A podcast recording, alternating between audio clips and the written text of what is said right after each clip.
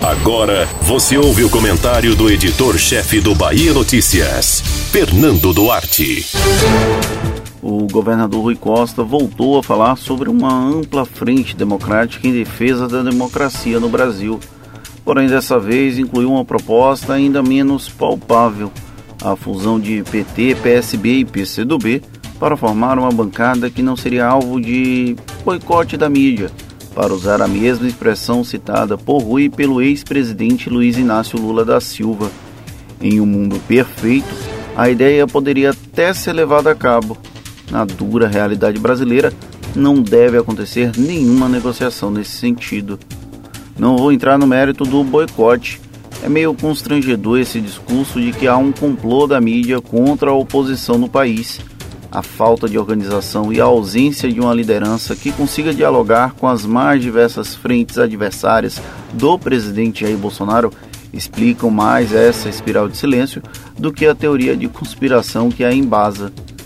Tratar o comportamento da mídia como um boicote, inclusive, coloca o bolsonarismo e o petismo em um barco muito parecido. Na proposta de Rui para aglutinar a oposição, a fusão entre PT, PSB e PCdoB pode fazer sentido para os petistas, porém a iniciativa não deve agradar as outras duas legendas que seriam engolidas pela estrutura partidária e pelo comando dos caciques da Estrela Vermelha. Socialistas e comunistas que permaneceram como satélites no período em que o PT esteve no Palácio do Planalto conseguiram maior visibilidade a partir do momento em que buscaram a dissociação da asa do antigo aliado.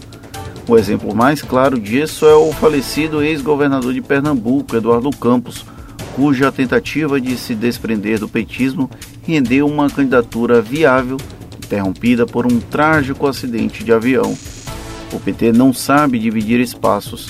É uma legenda que prefere o protagonismo a qualquer custo. Isso não é necessariamente um erro. Só que esse histórico serve como uma sinalização de que não existiria uma fusão com equidade.